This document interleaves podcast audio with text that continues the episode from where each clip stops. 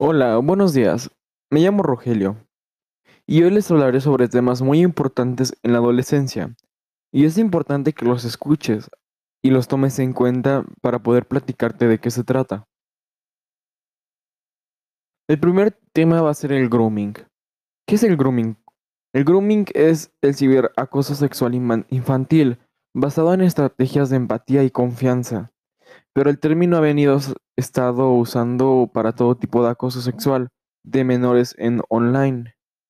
El grooming es uno de los peligros en, Internet que más afecta a menores y está relacionado con el acoso de tipo sexual. Básicamente, se produce cuando un adulto engaña a un menor con claros fines sexuales, utilizándolo para ello las redes sociales. Me puse a investigar y encontré que es un acoso más común de lo que pensamos. En una encuesta con casi 400 jóvenes de entre 18 y 20 años de toda España, para ver si durante su infancia y adolescencia les ha afectado alguno de los tipos de violencia online. ¿Cómo prevenir el grooming? Primero, rechaza los mensajes de tipo sexual o pornográficos. No debes publicar fotos tuyas o de tus amigos en sitios públicos. Utiliza perfiles privados en las redes sociales. Cuando subas una foto en tu red social, asegúrate de que no tiene un componente sexual. Bueno, ya saben, cuídense del grooming. Es como un abuso pederasta, pero es online.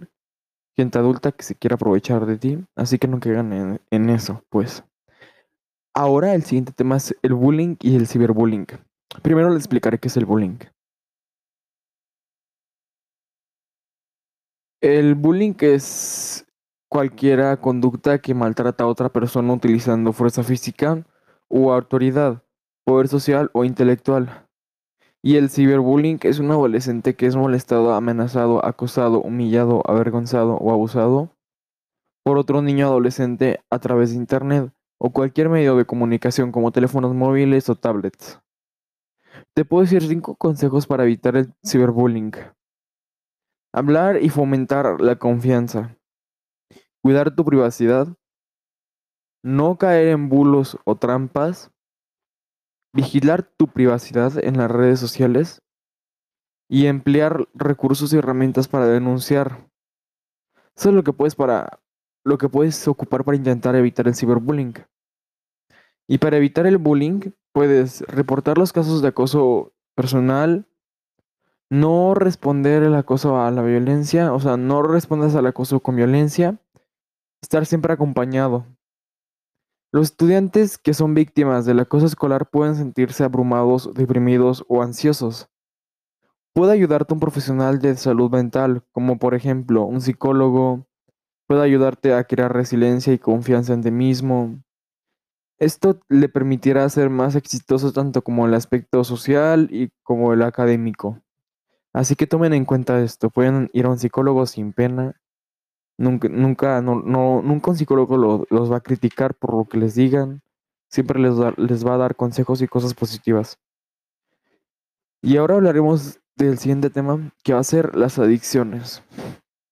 Bueno, ahora pues ahora hablaré sobre las adicciones. Eh, es una enfermedad crónica o recurrente para satisfacer o buscar el alivio a través del uso de sustancias o sustancias compulsivas nocivas como el alcohol, el tabaco, la nicotina, drogas, incluso algunos medicamentos recetados.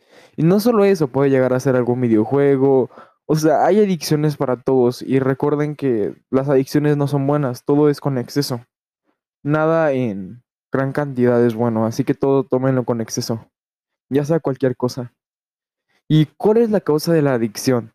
Em, el desarrollo de esta conducta implica para la persona adicta la incapacidad de controlarlo, dificultad para abstenerse y el deseo del consumo, disminución del reconocimiento de los problemas derivados, al- derivados de la adicción y en las re- relaciones perso- interpersonales, así como una re- respuesta emocional disfuncional.